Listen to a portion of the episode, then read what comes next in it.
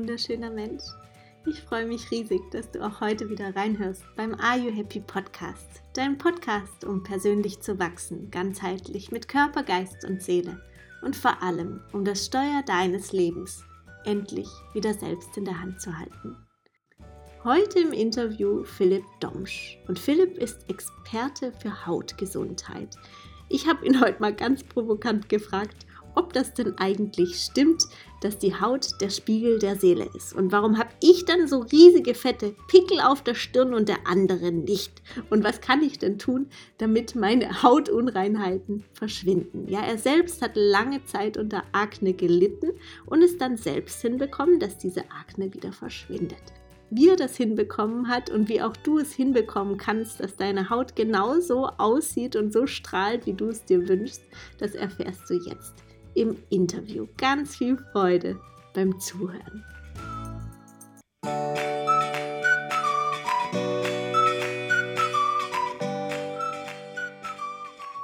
Dann legen wir mal los, wir zwei. Ja, auf jeden Fall. Ich habe Bock, los. los geht's. Hallo, lieber Philipp.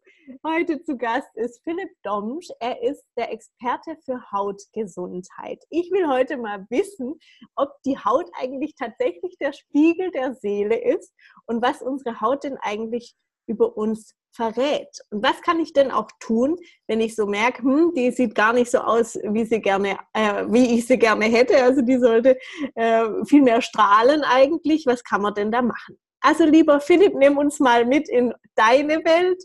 Ähm, was machst du genau? Wer bist du denn? Ja, danke erstmal für die nette Einleitung. Ähm, ich freue mich, äh, heute hier sein zu dürfen und mit dir über dieses Thema reden zu dürfen, weil äh, eigentlich ist das ja für mich ein Thema als Mann, ähm, wo ich früher nicht gedacht hätte, dass ich darüber mal sprechen werde, über Hautgesundheit. Ja, also mich hat eigentlich Hautgesundheit überhaupt nicht interessiert, als ich noch Jugendlicher war. Ich sag mal, ähm, als ich noch, weiß ich nicht, 16, 17, 18 war. Ähm, mein Problem war aber, ich hatte seit meiner frühen Jugend Akne. Also ich habe ähm, eigentlich seitdem ich 11, 12, 13 war, schon unter Akne gelitten, was dann auch immer schlimmer wurde. Und es war natürlich irgendwie zum Anfang ähm, so eine Pubertätsakne und es wurde einem auch überall gesagt, es ist Pubertätsakne und es geht schon weg. Du musst nur Geduld haben und ich hatte auch viel Geduld. Und ich habe ähm, dann halt irgendwann ähm, mit 18 gedacht, ja, okay, ob das jetzt wirklich äh, doch Pubertätsakne ist, bin ich mir nicht so wirklich sicher. Und spätestens mit 20 wusste ich dann, das kann absolut keine Pubertätsakne mehr sein, weil erstens hat sich die Akne verändert, das sah dann auch irgendwann anders und noch schlimmer aus. Und ähm, zweitens, ja, mit 20 noch Pubertät, hm, da dachte ich auch, das kann ja irgendwie nicht sein. Naja, und dann, ähm, ich spule mal so ein bisschen vor. Es gab so, eine, äh, so ein paar Situationen in meinem Leben, die sehr emotional waren und mich dann letztendlich dazu gebracht haben, dass ich mich mit dem Thema Hautgesundheit beschäftigt habe. Ähm, eine, eine ähm, ja, auch irgendwie rückblickend etwas lustige Situation war, als ich, ähm, das ist noch gar nicht so lange her, da war ich im Auslandssemester in Frankreich, Paris, ähm, habe ich ein ähm, ja, Auslandssemester an einer französischen Universität gemacht. Ich habe zu der Zeit eben noch studiert, habe dann meinen Master gemacht und ich hatte eigentlich an dem Zeitpunkt meine Haut schon wieder in den Griff bekommen. Ja, ich hatte, wie gesagt, sehr, sehr lange Zeit schlimme Akne, habe das aber zwischendurch auch mal in den Griff bekommen und dachte, hey, cool, jetzt bin ich der Oberguru in Sachen Haut und äh, weiß eigentlich alles und ähm, jetzt, äh, so kann ich mich selbst versorgen. Naja, und letztendlich ist es dann aber trotzdem wieder schlimmer geworden in Paris, bis zu einem Tag, als ich mit einem Kommilitonen, also mit Mitstudenten von mir, zur Mensa gegangen bin. Wir wollten einfach nur essen gehen und er guckt mich so an und sagt zu mir, ähm, sag mal, hast du aufs Maul bekommen? Und ich dachte, hä? Wie meint er das denn jetzt? Warum soll ich denn aufs Maul bekommen haben? Und da wurde mir so langsam bewusst, ähm, ah, okay, meine Haut sieht aber auch schon wieder extrem schlimm aus. Also ähm, ich hatte zu der Zeit gar nicht wirklich Akne wiederbekommen, sondern es waren richtig große entzündliche Stellen im Gesicht. Und ähm, die auch, ähm, ja, sozusagen so eine Wölbungen hatten, als hätte, hätte ich mich geprügelt und den Kürzeren gezogen, könnte man sagen. Oh mein Gott. Und ähm, ja, da habe ich gesagt, nee, hab ich, ich habe mich nicht geprügelt, lass mich in Ruhe, so nach dem Motto. Aber das war ein Punkt, wo mir auch wieder bewusst wurde, und ähm, das, das kennen wahrscheinlich viele, die ja gerade zuhören, so Punkte, wo man wieder zurückgeworfen wird. Man denkt eigentlich schon, man hätte es geschafft, gibt es ja in vielen Situationen im Leben. Und dann zeigt einem das Leben aber, nein, man hat es doch noch nicht geschafft und man ähm, hat absolut noch keinen Durchblick in dem, wo man eigentlich dachte, man wäre so weit, das zu verstehen, das ganze Konzept. Ähm, Genau, und diese Situation letztendlich und viele andere Situationen auch in meinem Leben haben mich dann dazu geführt, mich mit diesen Themengebieten sehr, sehr intensiv zu beschäftigen. So intensiv, dass meine Eltern schon früher in der Schule, da habe ich mich auch schon sehr, sehr intensiv damit beschäftigt, gesagt haben, ey, ähm, du machst keine Schule, keine Hausaufgaben, aber interessierst dich über diese ganzen Gesundheitsthemen, kümmere dich mal um die ja? genau, das ist so eine kurze Story dazu. Ja, und jetzt sitzt du mir hier gegenüber und hast wirklich eine strahlende Haut. Also da würde ich niemals davon ausgehen, dass du jemals unter Akne gelitten hast. Ne? Also du hast wirklich Haut wie, ja, wie soll man sagen, wie ein Babypopo. wie hast du das hinbekommen? Beziehungsweise, wenn wir uns jetzt einmal hier in, in äh, unsere Zuhörer hineinversetzen und jemand äh, unter unseren Zuhörern hat einfach echt Schwierigkeiten mit der Haut. Also immer wieder ähm, Entzündungen oder auch Rötungen oder die Haut ist total ähm, ja, verdreckt, hat viele große Poren. Was, was, äh, was soll man denn da machen? Also was ist denn da der, erste, der erste Anlaufspunkt, die erste Anlaufstelle? Naja, ich würde sagen, so mal ganz, ganz grob, die erste Anlaufstelle wäre erstmal überhaupt zu schauen, ist das jetzt, ähm, also wie schlimm ist es denn eigentlich? Ist es, äh, sind es wirklich starke Hautbeschwerden? Geht es schon Richtung Hauterkrankungen? Oder ist es jetzt wirklich nur vergrößerte Poren und ich habe hier und da mal einen Mitesser? Ja? Ähm, das, das ist natürlich schon ein Unterschied. Aber allgemein, ähm, egal welche, unter welche, also inwiefern wir mit unserer Haut unzufrieden sind, kann man da schon ähm, gewisse Dinge festhalten, die für, für alles gilt, die für alles gelten sozusagen. Und ähm, ich sage immer, zwei Dinge sind wichtig, wenn wir das verstehen wollen. Ich habe zum Beispiel äh, auf meinem Weg zur Erleuchtung, könnte man sagen, äh, ich zu einem äh, Themengebiet der Medizin gefunden, das man KPNI nennt, klinische Psychoneuroimmunologie. Du hast mich gerade äh, gefragt, wie du mich vorstellen sollst. Da habe ich gesagt, sag doch das mal. Du hast gesagt, nee, komm, das kannst du selbst. ist ja ähm, auch äh, ja, schon, schon allein von, von der Aussprache her relativ schwierig, klinische Psychoneuroimmunologie.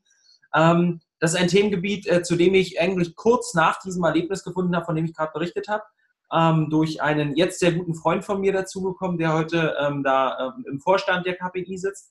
Und genau, das ist im, im Grunde kurz zusammengefasst und, und da kann ich auch in diesem Zusammenhang gleich mal erklären, ähm, was man eigentlich verstehen sollte, wenn man über Hautgesundheit nachdenkt. Äh, in der KPNI, wenn wir zum Beispiel über Hautprobleme sprechen, dann sagen wir auch nie, dass wir uns nur die äußere Haut angucken. Also sozusagen, das, das ist meistens schon der erste äh, Denkfehler, ähm, nur die Haut im Äußeren anzuschauen, wenn wir, wenn wir denken, oh, wir haben Hautprobleme, wie können wir das denn lösen? Weil unsere Haut ähm, wir sind im Grunde beschaffen wie ein Donut. Ja? Das heißt, wir haben außen eine Hülle und innen äh, aber auch eine Hülle. Ja? Das heißt, unsere Haut geht also, wenn wir ähm, über die Lippen gehen, über, in den Mund hinein, Mundschleimhaut, Speiseröhre und so weiter und so fort, dann über den Magen bis in den Darm und am After wieder hinaus sozusagen, äh, ist das alles unsere Haut und die wichtigste Haut im Inneren ist eben unser Darm. Ja? Das heißt, wir sind sozusagen wie Donut, gucken aber nur von außen drauf. Die innere Haut betrachten wir sehr selten. Obwohl, und jetzt wird es sehr spannend, ähm, die innere Haut 100 bis 200 Mal so groß ist wie unsere äußere Haut. Das heißt, unsere äußere Haut hat ungefähr zwei Quadratmeter, glaube ich, ähm, Gesamtoberfläche und die innere Haut, also der Darm, hat ungefähr, ist ungefähr so groß wie ein Fußballfeld, um sich das mal vorstellen zu können, ja. Das heißt, er hat ganz viele kleine Zotten und Wölbungen und wenn man das alles ausbreiten würde, wäre das ungefähr so groß wie ein Fußballfeld. Und nun kann man sich schon vorstellen, dass wenn die, dieses riesige Fußballfeld nicht gesund ist und wenn es da Probleme gibt, kann man sich vorstellen, dass sich das wahrscheinlich auch auf andere Areale im Körper auswirkt und letztendlich auch auf die Haut. So, warum die Haut? Weil die Haut natürlich ähm, erstens ganz einfach formuliert ist ein Entgiftungsorgan. Wenn irgendwas im Körper nicht stimmt, springt irgendwann auch die Haut drauf an und irgendwann unterstützt auch die Haut bei der Entgiftung.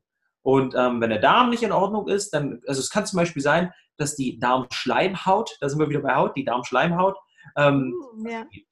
die Hülle des Darms sozusagen, wenn die nicht in Ordnung ist, dann kann es passieren, dass eben verschiedene Stoffe, das können äh, Nahrungsmittelreste sein, das können Viren, Bakterien sein, ähm, was auch immer, das kann natürlich dann ins Körperinnere gelangen. Das ist ja auch das Interessante. Solange es, solange es im Darm ist, ist es immer noch das Körperäußere.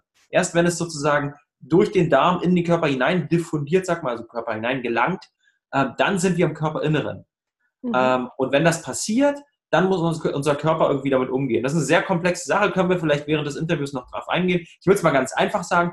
Verschiedene Organe, wie die Leber zum Beispiel, die Fettzellen auch, beschäftigen sich dann mit diesen Stoffen und irgendwann, wenn die Organe und, und Systeme sagen, oh, ich kann nicht mehr und sich das so Ping-Pong-mäßig hin und her schießen, dann ähm, unterstützt sie eben auch die Haut und dann schicken sie es sozusagen zur Haut. Das ist die erste Sache. Erstens, wie gesagt, wir müssen verstehen, dass die innere Haut auch irgendwie eine Rolle spielt. Und zweitens, es ist eben so, gerade wenn es dann wirklich in Richtung Hautprobleme geht, also wenn man zum Beispiel schlimmere Akne hat, schlimmere Pickel hat, wie auch immer, ähm, oder Hauterkrankungen wie Psoriasis, also Schuppenflechte oder Neurodermitis, Akne rosacea, was auch immer. Es gibt ja unzählige Hauterkrankungen. Ich habe jetzt mal gerade die häufigsten kurz genannt.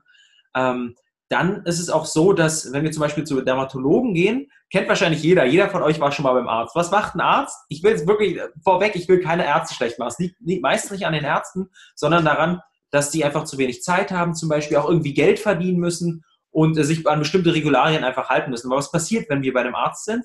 Ähm, der guckt einen natürlich an und gerade bei Hautproblemen guckt er einen auf die Haut. Klar. So, ne? Okay, was ist denn mit Ihnen? Herr Domsch jetzt in meinem Fall. Ich sage, ähm, brauchen wir ja gar nicht viel zu sagen. Er sieht ja schon, was mein Problem ist. Ja, ich habe in dem Fall halt zum Beispiel Akne, ein anderer hat eine Neurodermitis, was auch immer. Und ähm, dann sage ich immer, ist das so, eine, so ein Unterschied zwischen Foto- und Filmmedizin. Die normale ähm, Medizin, konventionelle Medizin, macht da eher so eine Fotomedizin. Das heißt, die guckt sich die aktuelle Situation an.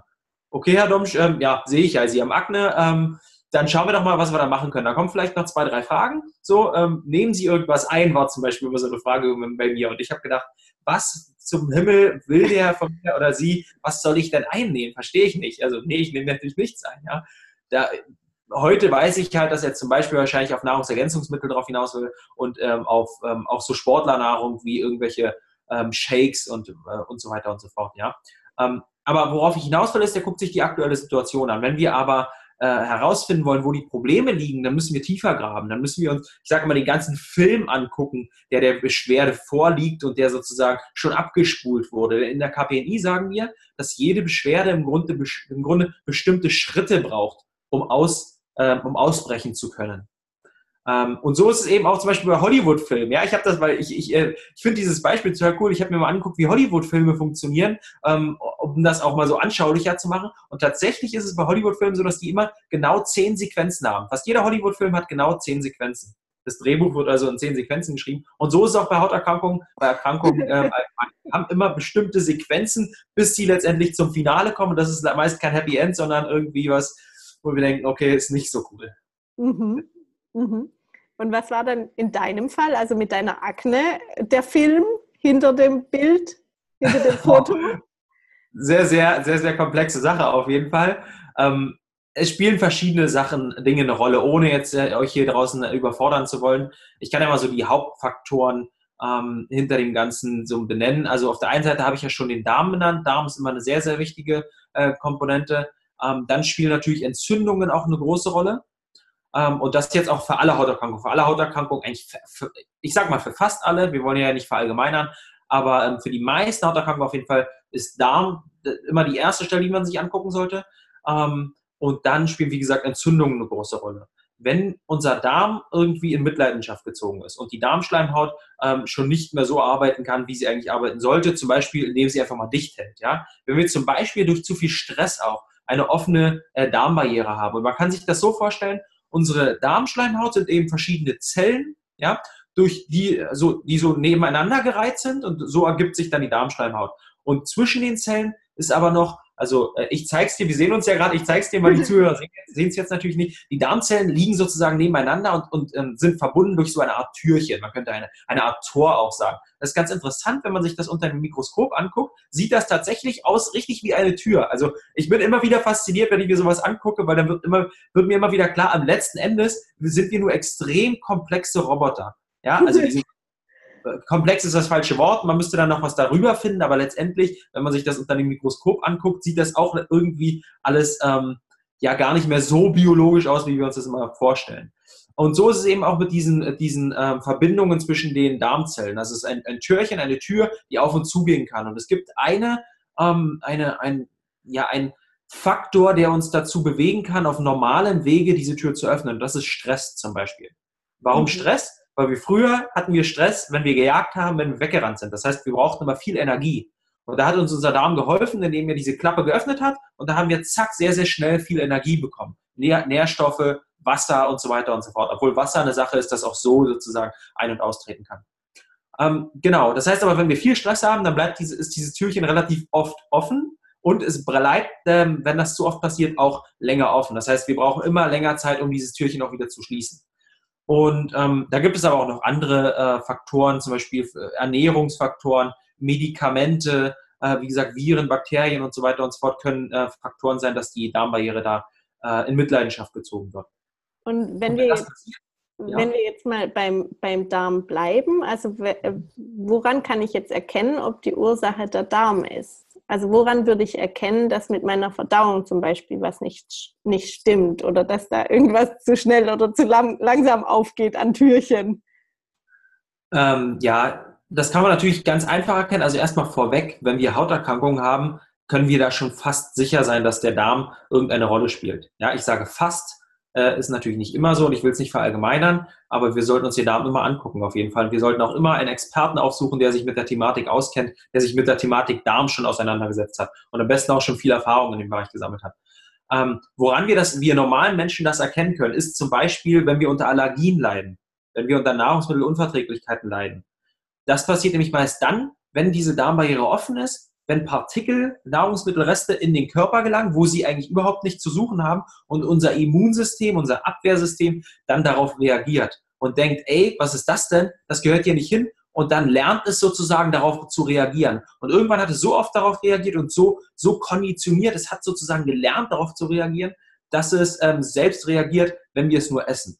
Ja, deswegen ähm, Allergien sind schon mal ein großer äh, Finger zeigt, dass wir da irgendwie Probleme mit dem Darm haben könnten. Mhm. Aber auch so ganz einfache Sachen wie zum Beispiel, wie sieht denn unser Stuhlgang aus? Das ist ein Thema, mit dem sich natürlich keiner gerne auseinandersetzt. Aber ähm, wenn wir eben oft öfter mal ähm, extrem stinkenden Stuhlgang haben oder ähm, irgendwie insgesamt Probleme auf Toilette zu gehen oder äh, einen Stuhlgang haben, der eben einfach keine normale Form hat, sondern extrem dünn ist jedes Mal zum Beispiel, ja, wenn wir oft Durchfall haben, ähm, dann sind das auch so Zeichen, die darauf hindeuten könnten, dass wir auf jeden Fall ähm, ich will gar nicht sagen Probleme, aber dass wir, ähm, dass unser Darm nicht optimal läuft. Ja? Mhm. Heutzutage kann man gar nicht mehr sagen, dass es ein Problem ist, weil eigentlich die meisten Menschen da irgendwie so ein bisschen Probleme haben. Und das ist auch ganz normal, wenn man sich mal unseren Alltag anguckt, wenn man sich die Ernährung anguckt, wenn man sich den Stress anguckt, wenn man sich anguckt, dass wir hier und da mal Medikamente nehmen, äh, wenn man sich anguckt, welchen ähm, Umweltgiften wir ausgesetzt sind und so weiter und so fort.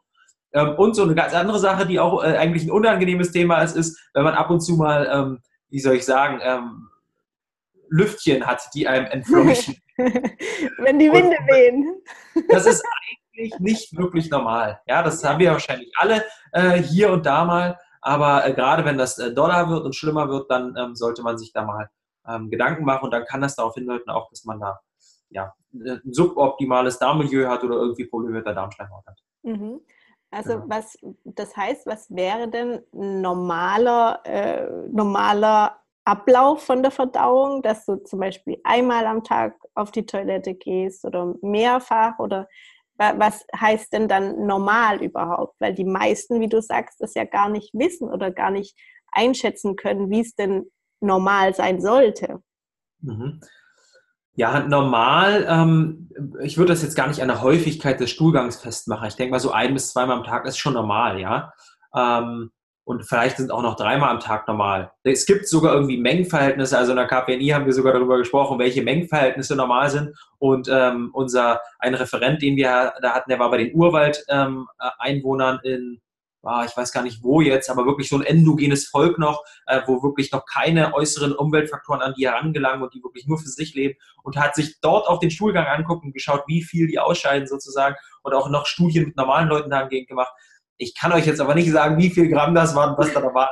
Aber ich kann euch sagen, was auf jeden Fall normal wäre. Es yeah. wäre normal, wenn wir ähm, zum Beispiel keine Lüftchen entfleuchen, die extrem stinken. Es wäre normal, wenn wir uns nach dem auf Toilette gehen nicht ähm, ewig lang den Po abwischen müssen. Normalerweise bei einem normalen Stuhlgang ähm, brauchen wir eigentlich kein Klopapier, weil, die, weil der, der Kot sozusagen immer von einer ähm, leichten Schleimschicht umgeben ist, wo sich viele Bakterien und so weiter drin, drin befinden. Gute Bakterien, Bakterien sind ja nicht immer schlecht. Ähm, weswegen es uns äh, eigentlich, äh, weswegen wir es gar nicht benötigen, den Po immer dann ewig lang zu säubern sozusagen danach. Und ähm, auch normal ist es, äh, wenn die, wenn, wenn sozusagen der Kot, wenn es nach dem auf Toilette geht, nicht extrem stinkt. Ja, eigentlich riecht sowas auch gar nicht. Normalerweise ähm, ist es nicht so, dass wir nach dem auf Toilette gehen erstmal stundenlang äh, die, das Badezimmer lüften müssen. Ja. Und ähm, noch ein weiterer Punkt, der darauf hindeuten könnte, sind so sogenannte Lufteinlagerungen im, im Kot. Das heißt, wenn auch ähm, die, die Reste, die wir da in die Toilette entlassen, wenn die ähm, immer oben schwimmen und äh, sehr von, von Luft durchzogen sind sozusagen. Ist auch wieder ein, ein Indikator dafür, dass da äh, was nicht stimmen könnte. Mhm. Genau. Mhm. Und jetzt lass mich noch mal kurz auf den, den zweiten Faktor eingehen, die ähm, Entzündungen. Ich habe ja jetzt mhm. gerade schon gesagt, ähm, was passieren kann, dass eben ähm, bestimmte Stoffe ins Körperinnere gelangen, dass das Immunsystem reagiert und das Immunsystem um, ähm, produziert eben, um uns zu helfen, Entzündungen. Ja, das Immunsystem kann viele Sachen machen, aber ähm, das, der, der, das größte Tool sozusagen, was es hat, sind Entzündungen letztendlich. Ähm, ist überhaupt nicht schlimm. Entzündungen helfen uns, ist immer der erste Schritt zur Heilung. Aber äh, wenn es eben so überaktiv ist und immer wieder da äh, reagieren muss, wie die Feuerwehr sozusagen, und die Feuerwehr immer wieder ausrücken muss, dann kollabiert es auch irgendwann und dann rebelliert es auch irgendwann. Und dann kommt es eben ähm, zu Entzündungen, die wir, ähm, die uns auch in Mitleidenschaft ziehen. Man spricht da zum Beispiel von so chronisch niedriggradigen Entzündungen. Mhm. Von Entzündungen, die ähm, gar nicht mehr weggehen so wirklich, die uns aber auch wirklich gar nicht auffallen, weil wir, wie soll ich sagen, ja, weil wir sowas gar nicht wahrnehmen. Das kann man zum Beispiel merken, wenn man sich oft mal schlapp fühlt, oft mal müde fühlt, früh gar nicht mehr aus dem Bett kommt und so weiter und so fort. Das, das deutet darauf hin. Ähm, Genau, das ganz, ganz kurz dazu. Und dann ist es natürlich auch so, wenn das ähm, Immunsystem sehr, sehr überaktiv ist und viel, viel Energie benötigt, dann gibt es andere Systeme, die, da, die parallel dazu nicht mehr aktiv werden können. Und das sind zum Beispiel Systeme, die sich um die Regeneration der Haut kümmern. Mhm. Und dann sieht man das eben auch äh, manchmal, dass ähm, die Haut ja vielleicht fleckig wird, irgendwie auch total trocken ist ähm, irgendwie auch nicht mehr so schnell heilt und so weiter und so fort, was auch ein kleiner Indikator dafür sein kann, dass wir da, dass unser Immunsystem einfach ähm, ja, überaktiv ist, viel zu aktiv ist, als dass wir es haben wollen. Hm. Also das heißt, äh, wenn ich jetzt zum Beispiel mich angesprochen fühle und sage, hm, irgendwie ähm, könnte da einiges davon auf mich zutreffen, was wären denn dann so erste Möglichkeiten? Also sollte ich dann direkt einen Arzt aufsuchen, der sich da mit auskennt, der zum Beispiel auch Entzündungswerte untersuchen kann? Oder was, was wären so die, die Quick Wins? Was könnte ich da äh, schnell umsetzen für mich? Mhm. Ähm, jetzt nur auf Darmebene oder, oder wollen wir insgesamt erstmal, über die Wurzeln sprechen? Erstmal auf Darmebene. Mhm, okay. Äh, ja. Oder warte kurz, die, die Entzündungen sind doch auch im Darm, oder? Oder sind die dann überall im Körper? Die spielen natürlich im Darm eine Rolle, die können sich aber auch ähm, auf andere Systeme im Körper auswirken, auf jeden Fall. Ah, okay. Mhm. Weil natürlich die, ähm, die Stoffe, von denen ich da gesprochen habe, natürlich auch in andere Areale des Körpers gelangen. Und mhm. letztendlich haben wir dann auch Entzündungen auf der Haut, weil diese Stoffe irgendwie ausgeleitet werden müssen, ähm, ja. weil die Haut nicht mehr regeneriert und so weiter und so fort. Ja, da kommt es dann raus, die Entzündung, ja. Mhm. mhm. Und jetzt, also bezogen auf den Darm, was, was kann ich da jetzt machen? ja, äh, es ist natürlich immer ein bisschen schwierig, das so, so stark zu verallgemeinern, ja. Und ähm, ich probiere trotzdem mal, das jetzt irgendwie so ein paar Dinge euch mitzugeben, ähm, die ihr jetzt vielleicht auch umsetzen könnt oder wie, mir ist es immer wichtig, einfach Ansatzpunkte zu geben und, und einfach mal einen anderen Blickwinkel auf die Dinge zu geben und die Leute dann auch so ein bisschen dazu zu motivieren, sich einfach mal selber damit auseinanderzusetzen. Weil natürlich kann ich hier in einer Stunde oder einer halben Stunde, wie lange auch immer so ein Gespräch dauert, ähm, nicht, nicht äh, alles von, von A bis Z erklären. So, ne? Ja. Ähm, ja, man, ne, man soll, aber also, äh, wie du schon sagst, ne, da, da, ist ja jetzt schon so viel drin, ne? Ähm, weil äh, sehr, sehr viele wissen ja auch gar nicht, dass eben das Außen das gleiche ist wie das Innen. Ne? Und dass, äh, wenn die Haut eben nicht mehr schön ist oder irgendwie Rötungen hat, Entzündungen hat, dass es dann eben in deinem Inneren auch so aussieht. Und es ist letzten Endes ja nichts anderes wie jetzt bei mir in der Ayurveda-Lehre zum Beispiel mit Körper, Geist und Seele, dass eben alles zusammenhängt. Ja, und ja. dass es nicht nur die Haut im Außen ist, sondern das Außen immer auch ein Spiegel deines Inneren darstellt. Ja, ja, auf jeden Fall. Und, äh, ja. Mhm. Und, und, beim Thema Darm ist es jetzt äh, eben so, dass wir so mal ganz grob natürlich überlegen können, welche Faktoren da überhaupt in Frage kommen und uns mal selber hinterfragen. Also könnte es vielleicht die Ernährung sein? Fühle ich mich manchmal schlapp nach der Ernährung? Oder habe ich Nahrungsmittelallergien?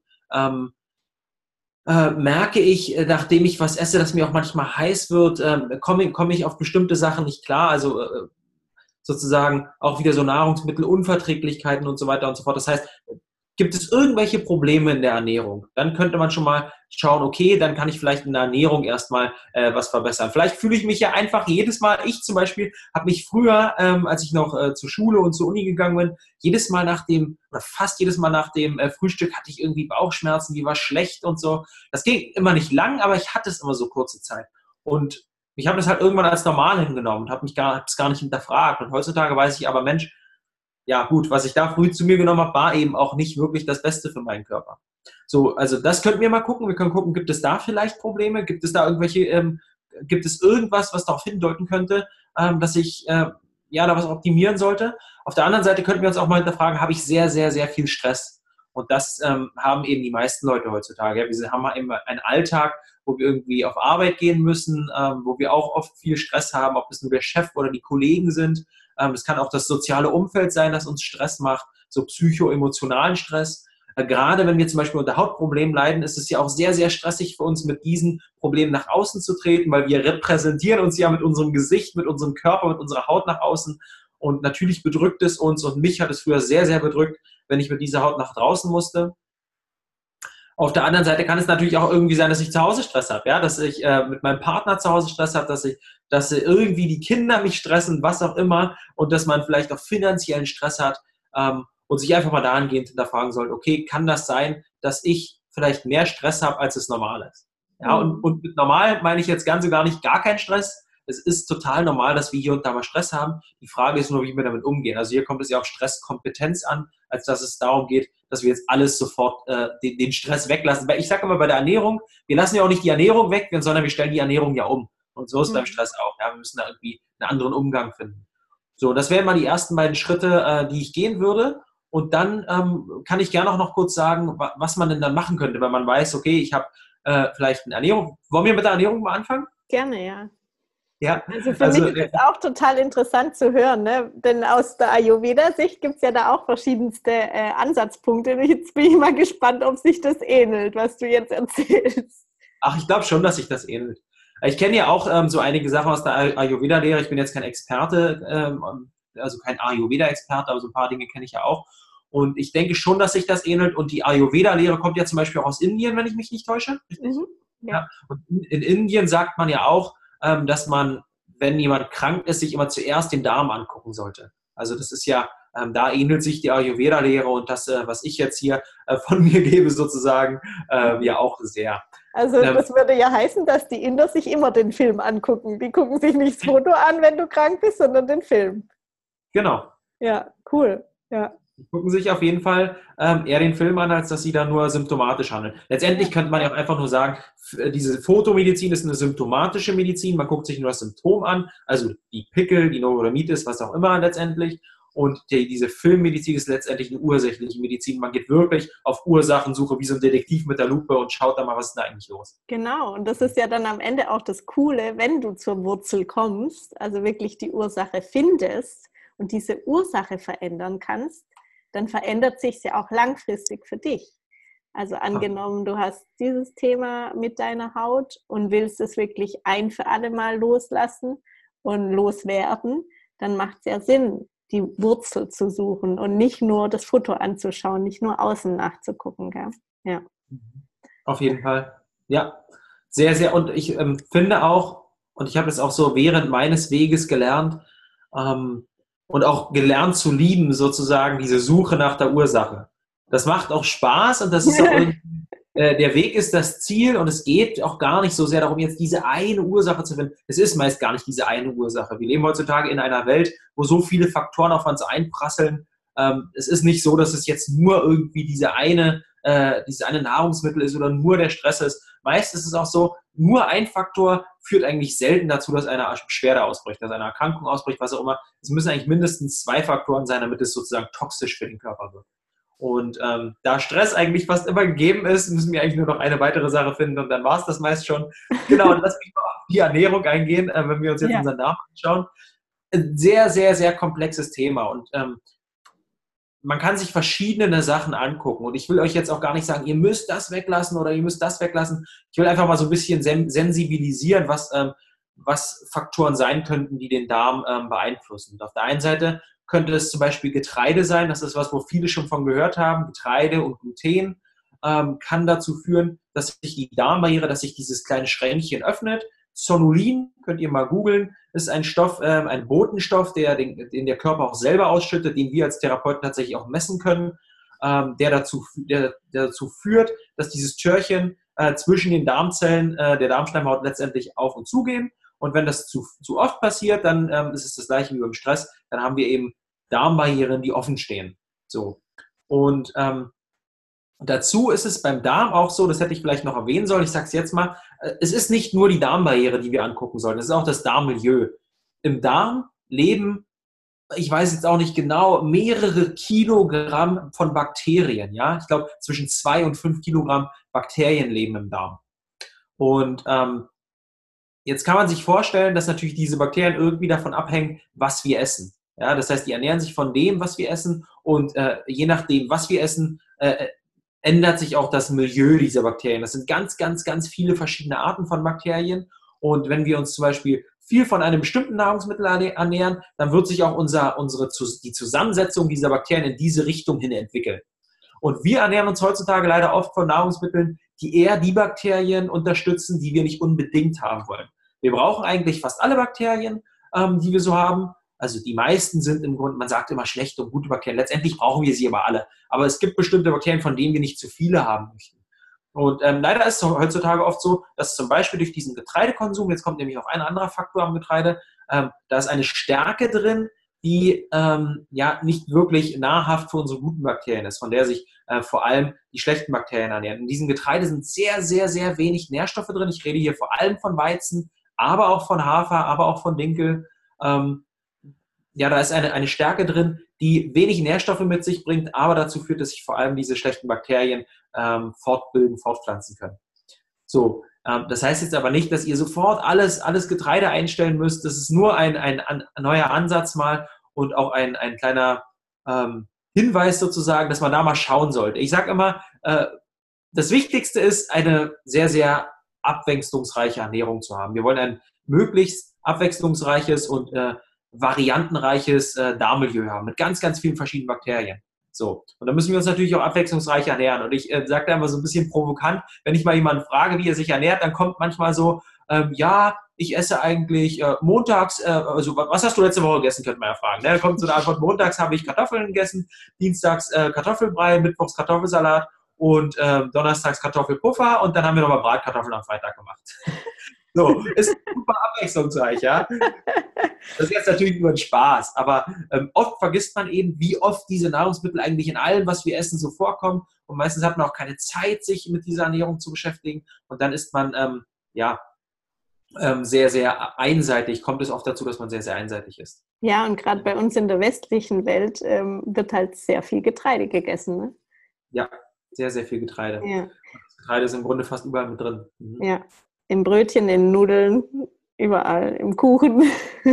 Im Kuchen und auch in sehr, sehr vielen äh, Fertigprodukten wird Getreide mit reingemischt, weil es eben sehr, sehr billiges ähm, Grundnahrungsmittel und Rohstoff, ein billiger Rohstoff ist. Ja, und jetzt hast du gesagt, also die, die bösen Bakterien, die ernähren sich also zum Beispiel von, von Getreide. Wovon ernähren sich denn die guten? Die guten Bakterien? Die Guten ernähren sich nur von dem guten Zeug, was wir so essen. Was heißt denn gutes Zeug? das heißt also, wenn wir jetzt zum Beispiel mal überlegen, ähm, okay, ich sollte jetzt nicht mehr so viel Getreide essen. Ich sollte vielleicht auch nicht mehr so viel Kartoffeln essen. Normale weiße Kartoffeln haben auch einen Stoff drin, ähm, der, den man daran erkennt, dass sie oben schäumen. Das sind sogenannte Seifenstoffe, äh, die dazu führen, dass auch die, Darm, die Darmzellen kaputt gehen können. Weil es sind äh, im Grunde Substanzen, die sich mit, mit den, also unsere Zellen sind umgeben von einem Fettfilm, ja, von, von, ähm, von Fetten, ganz einfach gesagt. Und diese Stoffe, Saponine nennt man die, die sich zum Beispiel in der Kartoffel befinden, aber zum Beispiel auch in Lupinen, das ist für Veganer vielleicht ganz interessant, weil Veganer sehr, sehr gern auf diese Lupinen ausweichen. Ähm, die führen dazu, dass sie sich verbinden mit dieser Fettschicht der der Darmzellen und die irgendwann kaputt gehen, die Darmzellen. Das heißt, die lösen die richtig gehend auf, wie, wie so eine Seife. Deswegen nennt man die auch Seifenstoffe. Auf der einen Seite, weil sie eben diesen Effekt haben, auf der anderen Seite auch, weil sie so schäumen, wenn man das kocht. Ähm, genau. Das heißt, ähm, wenn wir uns fragen, wie können wir das ersetzen? Getreide, Kartoffeln zum Beispiel, dann ähm, sage ich immer, schaut doch mal wieder auf die Dinge, die wir früher gegessen haben. Wurzelgemüse. Wurzelgemüse ist super gesund. Das bekannteste ist irgendwie wahrscheinlich die Süßkartoffel. Dann gibt es aber auch noch die Pastinake. Es gibt irgendwie die Schwarzwurzel, die Petersilienwurzel. Es gibt die rote Beete, die vielleicht den meisten nicht so schmecken. Mir hat sie auch nicht so geschmeckt, wenn man sie aber einfach mit anderem Wurzelgemüse in den Ofen schiebt, ein bisschen Öl rüber macht und dann ähm, dünstet, äh, vor sich hin braten lässt sozusagen, dann schmeckt das auch super lecker. Ähm, man kann super leckere Suppen daraus machen. Äh, was gibt es noch? Es gibt auch irgendwie noch so die Topinambur, etwas exotischere, exotischere äh, Wurzelgemüse und so weiter und so fort. Googelt einfach mal Wurzelgemüse. Die Möhre ist ja auch was sehr, sehr bekanntes. Und das sind alles Stärken, die die guten Bakterien, das ist also sozusagen, man sagt, die resistente Stärke. Übrigens, Kartoffeln, wenn man sie abkühlen lässt, haben sie auch mehr resistente Stärke, als wenn sie heiß sind. Das ist genauso beim Reis. Dann ist er schon mal wieder besser für unsere, unser Darmmilieu. Ähm, genau, das heißt, Wurzelgemüse ist super. Was auch noch mindestens genauso gut, wenn nicht noch sogar besser ist, ist das Pflanzengrün. Das heißt also die Faserstoffe, die wir in Salaten finden. In allem, was irgendwie grün ist, ähm, das können wir nicht verdauen. Da können wir eigentlich nichts mit anfangen. Also das Grün hat natürlich sehr, sehr viel gute Stoffe, die gut für uns sind, sehr, sehr viel Nährstoffe, ähm, sehr, sehr viel Mineralien. Aber die, diese Faserstoffe an sich, die können wir nicht verdauen, die können aber die guten Bakterien verwerten. Und das ist absolute ähm, Supernahrung für unsere guten Bakterien. Das heißt, einfach mal wieder ein bisschen öfter zu Salat greifen, äh, sich vielleicht noch mal ein grünes Smoothie machen und ähm, ja, ähm, einfach öfter grün verzehren, dann klappt das auch schon ein bisschen besser mit dem Darm und man züchtet sich auch bessere Darmbakterien. Und das sollte man auch ähm, relativ, relativ schnell merken. Da rede ich natürlich nicht von Tagen, sondern eher von Wochen. Aber ähm, genau, man, man, sieht auf jeden Fall Effekte, man sieht, dass man sich besser fühlt, man sieht auch, dass der Stuhlgang besser wird und ähm, vielleicht werden auch die Hautbeschwerden schon durch so leichte Änderungen besser. Mhm, garantiert werden die dadurch schon besser. ja.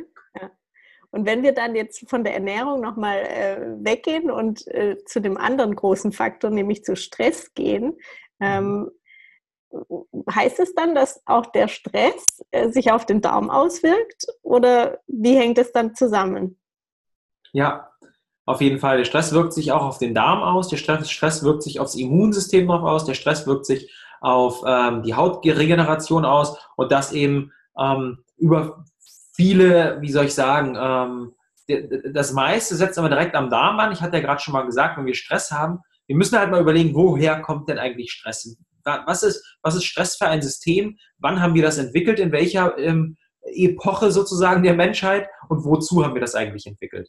Und äh, wenn man mal schaut, wo wir herkommen, dann sieht man, neueste wissenschaftliche Studien belegen zum Beispiel, dass wir jetzt mittlerweile schon fast 300.000 Jahre auf der Erde sein sollen. Also es gibt Knochenfunde, die ähm, schon so alt sind. Das heißt, der Homo sapiens, wir sind ja äh, der Homo sapiens, ja, diese Menschengattung, die ist schon 300.000 Jahre auf der Erde.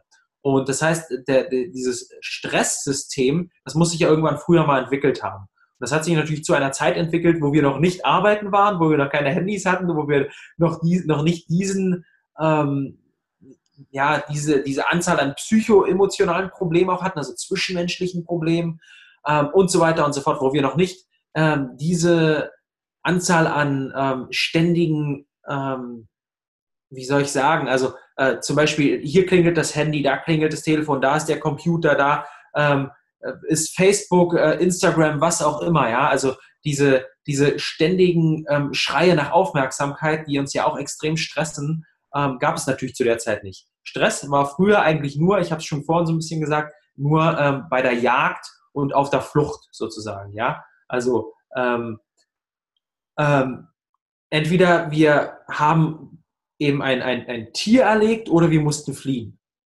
Und ähm, das war also eine Reaktion, die sehr, sehr, sehr stressig war. Das heißt, der Stress ist zack in die Höhe geschossen und ist dann auch zack wieder abgefallen. Weil entweder wir haben das Tier erlegt oder wir sind selber gestorben, weil das Tier uns erlegt hat. Oder andersrum, entweder wir konnten fliehen oder wir wurden eben gefressen. So ganz einfach formuliert mal, ja.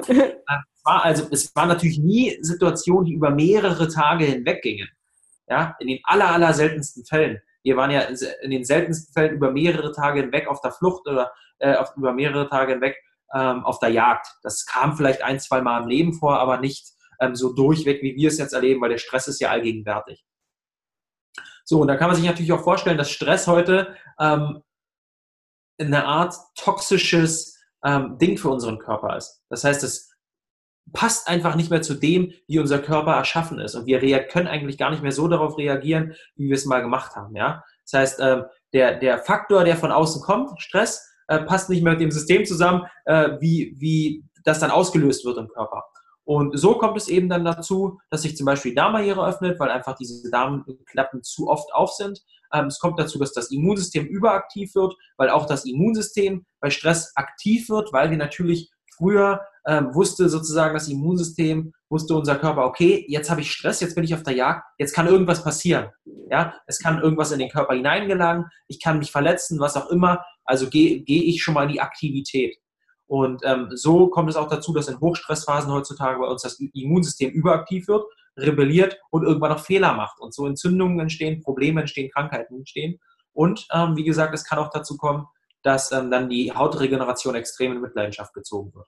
Weil eben, man muss ähm, wissen, es gibt verschiedene Achsen und man sagt in der Medizin Achsen. Das heißt, unser Gehirn hat eine Drüse und von der Drüse werden äh, verschiedene Botenstoffe ausgesendet, die dazu führen, dass die Hormone ausgesendet werden im Körper. Ja, also ganz einfach mal gesagt, zum Beispiel wird ähm, ein Botenstoff zu einem bestimmten Organ geleitet, was dem Organ dann sagt, okay, jetzt produziere Hormon XY. Und ähm, wenn wir Stress haben, dann wird eine bestimmte Achse, äh, nämlich die Stressachse, aktiviert, die das Hormon Cortisol, unser Stresshormon, produzieren lässt. Und wenn wir ähm, dann unter diesen, ja, dieses System angeschalten haben, diese Stressachse angeschalten haben, dann können andere Achsen nicht mehr angehen. Und es gibt eben auch Achsen, die dafür verantwortlich sind, dass Hormone ausgeschüttet werden, Stoffe ausgeschüttet werden, die für die Regeneration unserer Haut, äh, Nägel und Haare zuständig sind. Und dann sieht man eben, dass wir da irgendwie Probleme kriegen, dass die Haare brüchig werden, dass die Nägel brüchig werden und dass auch irgendwann die Haut nicht mehr so schön aussieht. Genau. Hm. Das Stress. Habe ich jetzt deine Frage beantwortet? Jetzt habe ich wieder viel nee, total, weil es einfach wieder beweist, dass es eben alles zusammenhängt. Also, dass wir eben nicht nur äh, dieses Foto sind, sondern der ganze Film dahinter. Ne? Und dass es eben total viele Dinge gibt, die auf uns Einfluss nehmen und dass ja, dass Innen und Außen sich spiegeln. Und würdest du dieses äh, Zitat, was ich am Anfang gesagt habe, dass der Haut, äh, die Haut der Spiegel der Seele ist, würdest du das unterschreiben? Auf jeden Fall. Ja, das würde ich auf jeden Fall unterschreiben. Und das ist ähm, natürlich etwas softer sozusagen. Also man, man, kann das, es ist wissenschaftlich ein bisschen schwieriger, das so nachzuweisen, obwohl auch das schon geht. Also es gibt ja auch die psychosomatische Dermatologie, da gibt es tatsächlich nicht so viele Experten, aber ein paar, ähm, ähm, ich glaube, ein sehr bekannter Experte ist der Professor Dr. Uwe Geisler, wenn ich mich jetzt nicht komplett täusche. Ähm, und natürlich äh, ist das auch eine Sache, die, die, die irgendwie für mich feststeht, ja, dass die Haut der Spiegel der Seele ist. Zum Beispiel ist es ja so, wenn wir Akne haben, Akne entsteht meistens im, äh, im pubertären Alter. Das ist ein Alter, wo wir, das weiß jeder von euch da draußen, ein Alter, wo man total durch, durcheinander gewirbelt wird, ja. So viele neue Dinge passieren im Leben, man deckt, entdeckt seine Sexualität, die Hormone sprießen, ähm, so viele Dinge verändern sich, ob man nur Frau oder Mann ist, ganz viele Dinge passieren, ja. Und ich habe es gerade schon angesprochen. Man entdeckt die Sexualität, ja, man wird geschlechtsreif und man merkt irgendwie, okay, ähm, das andere Geschlecht ist jetzt nicht mehr nur äh, meine beste Freundin, mein bester Freund, sondern da geht irgendwie auch mehr. Ja? Und das ist ein Moment, in, in, wo viele Menschen natürlich nicht bewusst, aber unbewusst mit zu kämpfen haben, weil das ein, ein, ein starker, ähm, ein starker, wie soll ich sagen, ein starker Wechsel sozusagen ist, ein starker Shift irgendwie. Und das ist auch ein Moment, wo man auf der einen Seite zwar die Sexualität entdeckt, auf der anderen Seite aber auch gar nicht weiß, wie man damit umgehen soll in diesem jungen Alter.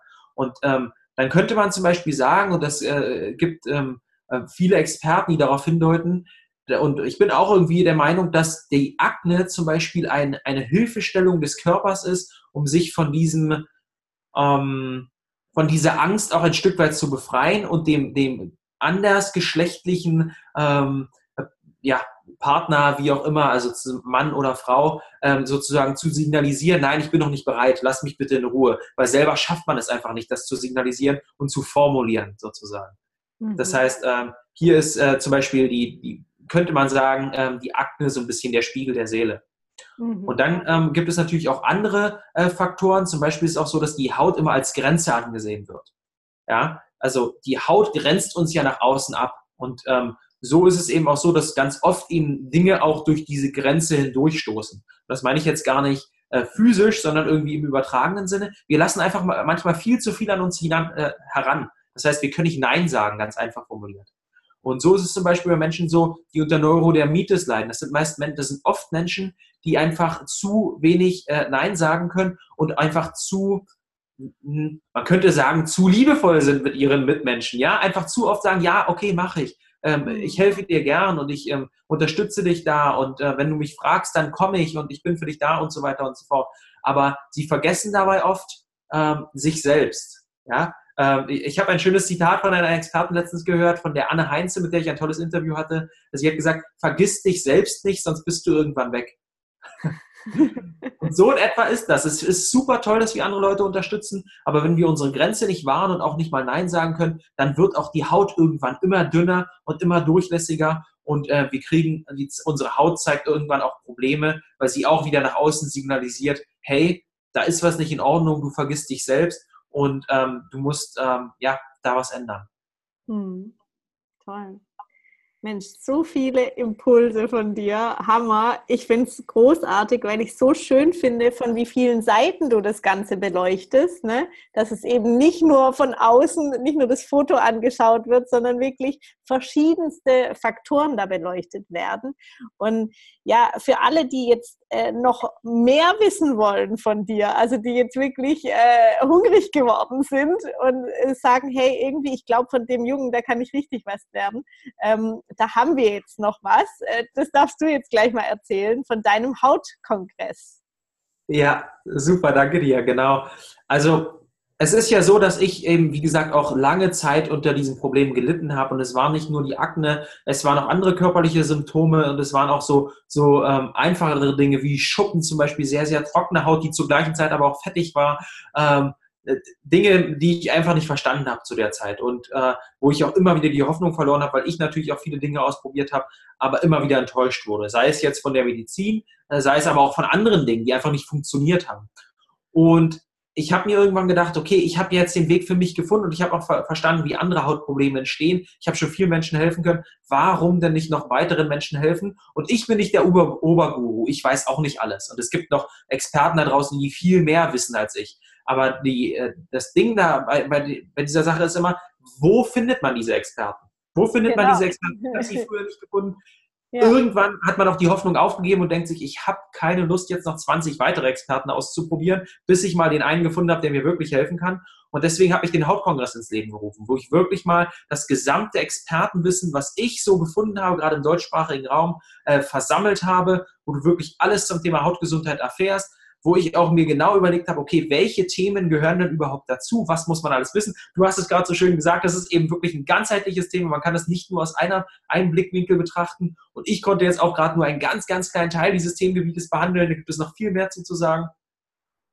Und ähm, so habe ich mir überlegt, ähm, ein Programm aufzustellen. Ähm, ich habe ähm, jetzt, glaube ich, über 80 Experten interviewt ähm, zu verschiedenen Themenbereichen und diese werden ab äh, 25.10., also ab Donnerstag, ähm, ja jeden Tag drei bis, ich weiß gar nicht, drei bis sieben Interviews teilweise sogar ähm, kostenlos veröffentlicht, die ihr euch kostenlos anschauen könnt für jeweils 24 Stunden.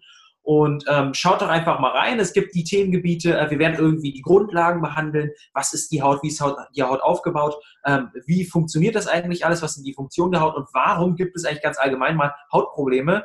Äh, hat das vielleicht auch Vorteile für uns zum Beispiel? Ganz interessantes Thema. Wir wollen uns angucken, was macht eigentlich die konventionelle Medizin? Die ist ja auch nicht immer blöd oder doof, sondern wo kann sie uns auch helfen? Was sind aber auch alternative Herangehensweisen? Wie müssen wir das unterscheiden? Wir werden uns anschauen, ähm, okay, welche Probleme gibt es eigentlich? Ich habe jetzt schon Akne, Neurodermitis, Rosacea, ähm, Psoriasis, Schupflechte habe ich angeschnitten. Es gibt ja aber auch noch die Zellulite und so weiter und so fort. Es gibt ganz, ganz viele Probleme, die wir da so, denen wir uns ausgesetzt sehen. Auf diese werden wir alle individuell eingehen an einem Tag mit individuellen Experten. Ähm, wir werden uns dem Thema der Ernährung widmen an einem Tag, dem Thema des Darms an einem Tag mit, mit, mit mehreren Experten. Wir werden uns äh, der Entgiftung widmen, dem Stress widmen. Bewegung äh, hängt ganz, ganz eng mit der Hautgesundheit zusammen. Ähm, seid gespannt, warum, will ich jetzt nicht weiter darauf eingehen, auch wieder relativ komplex. Ähm, wir werden uns auch sehr, sehr speziellen Themengebieten widmen, äh, wie zum Beispiel der Zahngesundheit. Wie kann Zahn- und Kiefergesundheit sich auf die Haut auswirken? Absolut äh, spannend. Ähm, Mikrostrom ist ein ganz, ganz neues Feld der Wissenschaft und so weiter und so fort. Und letztendlich werden wir uns auch noch mit Vitalstoffen, Hormonen, Licht und Sonne beschäftigen und Persönlichkeitsentwicklung. Weil Persönlichkeitsentwicklung äh, aus meiner Sicht äh, fast einer der ersten Schritte ist, um ähm, seine Beschwerden wieder in den Griff zu bekommen. Weil wenn ich es nicht lerne, auch mal über den Tellerrand hinauszuschauen und äh, mir neue Dinge anzueignen, dann wird es eben auch schwer, langfristig meine Erkrankung in den Griff zu bekommen. Das heißt, schaut einfach mal rein. Wie gesagt, es ist alles kostenlos. Äh, zieht euch euer Wissen raus, schaut euch die Interviews an, die euch interessieren. Und falls ihr dieses Interview hört und der 25.10. ist schon vorbei, ähm, und ähm, ja, es ist irgendwie mitten im Kongress, kommt einfach dazu, aber falls es danach ist, schaut einfach mal auf unsere Website. Wir werden irgendeine Möglichkeit finden, euch dieses Wissen auch danach noch kostenfrei anbieten zu können. Ich denke, es werden da wahrscheinlich nicht mehr alle Interviews sein können, weil das irgendwie extrem viele sind, aber irgendwas wird es auch danach noch geben. Also schaut einfach mal vorbei. Genau. Wow. Wow. Hey, ich finde es echt so grandios. Vor allem, ihr müsst euch wirklich mal diese Website anschauen. Das ist so cool. Du kannst dir halt echt anschauen, okay, welche Experten sind denn da dabei? Welches Thema interessiert mich denn? Also was glaube ich für mich so, woran es bei mir so liegen könnte, ne? dass meine Haut nicht so schön ist. Und dann kannst du ganz spezifisch schauen, okay, ah ja, dazu hat er den Experten eingeladen das findet dann und dann statt und dann klickst du rein. Also so, so mega cool, ehrlich. Ich finde es äh, ganz, ganz toll und bin auch total happy, dass du jetzt hier in meinem Podcast bist, lieber Philipp. mega. und habe gleich gesagt, ähm, ja, wir müssen diese, äh, diese Message einfach noch äh, mehr rausbringen, weil es einfach auch so viele Menschen sind, äh, die mit der Haut ein Thema haben. Ne? Also es ist nicht nur bei den Ladies, sondern auch bei den Männern ja so, dass es äh, ja auch ein sehr schambehaftetes Thema oft ist. Ne? Und ähm, ja, umso wichtiger, sich das mal anzuschauen. Und ja, wie du sagst, der erste Schritt ist immer die Persönlichkeitsentwicklung. Ne? Also entwickelst du dich aus deinem Kram, deswegen heißt es ja auch entwickeln, weil du dich aus deinem jetzigen Standpunkt rauswickelst. Ja. Mhm. Und ähm, mega. Also mega cool. Super, cool, dass du auch so fasziniert bist. Ja, mega. Ich habe ich hab noch so viele Fragen im Kopf, aber wir lassen es mal gut sein für heute erstmal. Ähm, wenn die Zuschauer noch Fragen an dich haben, äh, man kann dich auch über deine Website kontaktieren, oder? Genau. Oder richtig. am liebsten über Instagram, Facebook. Was, was ist dir am liebsten? Ähm, schreibt ruhig einfach an philipp.hautkongress.de. Cool. Und, Ganz easy. Ähm, die weiteren, äh, die weiteren Links kommen sowieso in, den, in die Show Notes rein. Gell? Also, lieber Philipp, vielen, vielen lieben Dank für deine Zeit. Äh, danke, danke, danke, dass ich hier sein durfte, Larissa. Äh, hat mir großen Spaß gemacht. Ich hoffe, ich konnte ein bisschen von dem Wissen teilen, äh, was wir auch in dem Kongress mit den Leuten teilen. Und das ist immer, ihr habt es schon mitbekommen, nicht ganz so einfach das so, ähm, so auf die Straße zu bringen, dass es dann auch noch verständlich ist. Aber äh, mir ist immer, dass ich ein paar Ansatzpunkte liefere und ich hoffe, das konnte ich mitnehmen. Mega. Und vor allem, ich finde es halt bei dir so genial, dass du eben, ähm, dass du diesen Überblick hast, weißt du? Weil, es können ja eben so viele äh, Ursachen sein, so viele verschiedene Faktoren sein. Und man kann ja als Einzelperson nicht der Experte für alles sein, aber dafür gibt es jetzt dich, weil du uns sagst, wer ist der Experte für mein Problem. Ne? Also deshalb genial, mega. Mach's gut, du Lieber. Bis bald. Mach's gut. Auf Wiedersehen. Ciao. Ciao, ciao.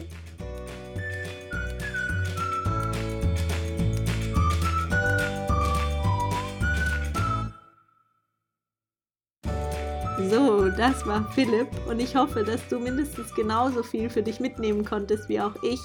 Und wenn du jetzt noch tiefer einsteigen willst in das Thema Haut, dann schau dir auf jeden Fall seinen Kongress an. Ich bin mir ganz sicher, dass du dort deine Antworten finden wirst. Außerdem freue ich mich riesig, wenn du deine Gedanken zu dieser Folge mit mir teilst, gerade zum Thema Haut, welche Erfahrungen du da schon gemacht hast. Es wird wie immer einen Post zur Podcast-Folge in meinem Instagram-Feed geben und ich freue mich da immer auf einen schönen Austausch mit dir. Ja, für mich ist es ja auch immer interessant zu sehen, hey, wer ist denn da eigentlich auf der anderen Seite? Wer hört denn da eigentlich zu?